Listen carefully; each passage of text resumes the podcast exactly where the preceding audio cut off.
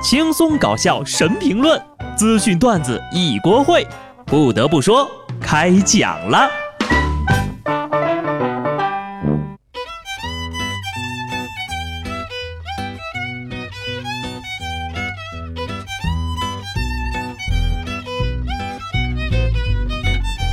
Hello，听众朋友们，大家好，这里是有趣的。不得不说，我是机智的小布。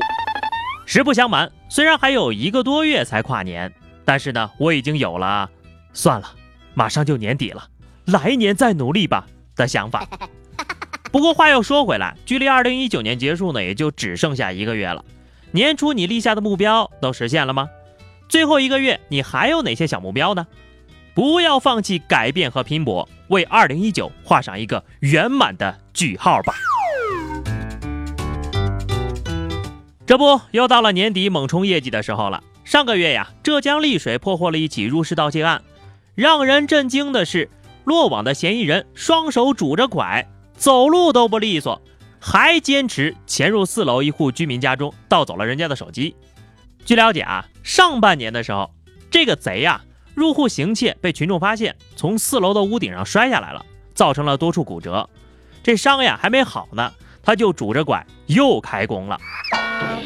看看，连小偷都这么拼命，你还有什么理由不努力？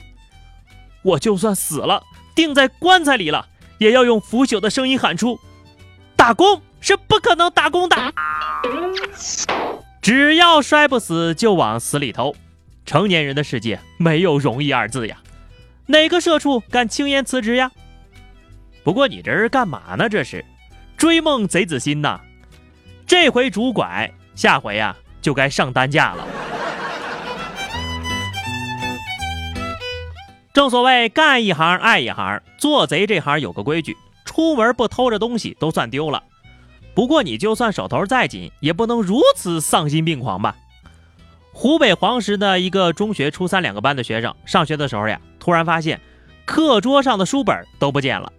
监控显示呢，原来是学校的一个保安在操场把书都打包了。收废品的进来呢，再把书拖出了学校。经过调查，这保安呢骗收废品的大爷说这些课本是学生用不着的。保安说了，偷书卖的钱呢，就是为了买酒喝。有的保安工作之余去学校蹭课听讲座，考上了北大中文系；有的保安工作之余去学校偷走孩子的课本卖废品换酒喝。恕我直言啊，有些人穷一辈子真的是活该。还专门挑初三的偷，你也太缺德了吧！挡人学习，天打雷劈。希望他们家没有小孩儿，不然呢，就凭他这个不尊重知识还酗酒的德行，孩子肯定没法好好上学了。你自己放弃人生可以，不要阻碍别人改变人生的机会呀。同样的话也送给下面这位。济南警方近日公布了一起案件，说一个在珠海打工的男子呢，到济南一个学校偷走了七十多个学生，共两万多块钱。监控记录记录下了这个男子头戴塑料袋行窃的一幕。该男子交代啊，看到一条新闻说济南校园盗窃案的嫌疑人偷到不少钱，于是自己也来试试。万万没想到啊，盗窃这个夕阳产业，居然还要出差。那什么？来回的火车票谁给报了呀？你是光看见贼吃肉，没看见贼挨揍，人才呀！你这是嫌 B 站鬼畜区素材太少了？你说你都看到新闻了，知道上一个小偷被抓了，还去？你是上赶着去自首的吧？君子爱财，不能取之歪门邪道。最近呢，宁波的郑女士发现自家洗衣机上的钱包不见了。里面呢有三千来块钱的现金，还有各种证件。后来呢，就在闺蜜的陪同下报了警。可民警调查后发现，陪她来报警的闺蜜是最可疑的。塑料姐妹花互相扯头发，永远不分家。就这还能算朋友，还能叫闺蜜呢？闺蜜这个词儿呀，真是被糟蹋的非常可以了。所谓防火防盗防闺蜜，现在后面两条呢，算是合二为一了。我也算是弄明白了“贼喊捉贼”这句千古名言呐。我知道大部分人都缺钱，但是违法的事情呢就不要做了。杭州有一位三十二岁的男子，其貌不扬，初中文化，但是呢，他两年来啊，靠开顺风车结识已婚女性，竟然骗了两千万。而他的骗钱方法呢，就是去当上门女婿。他的受骗女友也承认，这人是我男朋友里最丑的一个，但也是最有钱的一个。传说中的富婆致富经终于出现了，震惊！三十二岁男子奶茶店创业失败后，靠开顺风车结识已婚女性，两年赚两千万。上门女婿戴手铐离开，丈母娘当场傻眼。哼，又想骗我去开顺风车，还是想骗我去当上门女婿啊？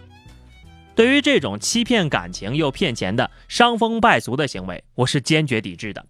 对此，我只想问一句：富婆都在哪儿认识的呀？可以理解，到年底了，大家都想搞钱的心情。下面呢，推荐各位一份工作，日薪过万。重庆天空悬廊景区呢，开始为刚换好的玻璃贴膜了。贴膜的工人说呀，他们也是第一次在三百米的玻璃悬廊上贴膜。虽然贴膜的时候看着下面感到有点害怕，但是考虑到这份工作时薪一千块，就克服了高空作业的恐惧。嗯，这个工作上哪儿报名呢？是按流程走吗？钱不钱的无所谓啊，我就是想去高空作业，我不恐高啊，而且贴膜的技术贼溜。这是头一次呀，我想每天上二十四小时的班，如果可以，我能贴到他破产，只要钱到位，珠峰装电梯，长江安护栏，长城贴瓷砖，太平洋还能给你加个盖。其实要跟下面这事儿比比呀，刚才那个高空贴膜的还不算高危。就在上个礼拜，俄罗斯一架飞往莫斯科的客机呢遭遇险情，紧急迫降，机上一名乘客呀差点就被吸进了马桶里。根据俄媒体报道，这位乘客呢是名钢琴家，体重高达两百公斤。机组人员为了救他呀，可谓是费尽了九牛二虎之力呀。知道怎么回事的我呢，跟大家解释一下。飞机上的马桶呢是真空抽水的，这大哥的屁股呀呼得太严实了，把马桶都封死了，呲溜一下就给自己吸马桶上了。看来哭得像个二百斤的孩子已经不够用了，这个是四百斤，谁又能想到在飞机上上个厕所都能有生命危险呢？其实要换我呀，我也哭，主要是死在厕所里也太不美好了吧。求生欲强烈呢，是一点毛病都没有。不过下面这事儿呀，就有点让人寒心了。上礼拜在吉林东辽，一对夫妻呢在冰面打孔，想给鱼透透气，妻子不小心掉水里了，丈夫跳水救援也被困了。民警赶来的时候呀，妻子表示丈夫会游泳，让民警先救自己。民警发现这当老公的已经失去意识了，于是呀就先把丈夫救上来了，随后呢又把妻子给救了上来。大难临头妻子飞。一不小心见了真情了哈，本能上呢是可以理解的，不过情面上的坎儿啊，就不知道她老公过不过得去了。大胖说呢，如果他和对象一起掉水里，肯定让警察先救。算了，他没有对象。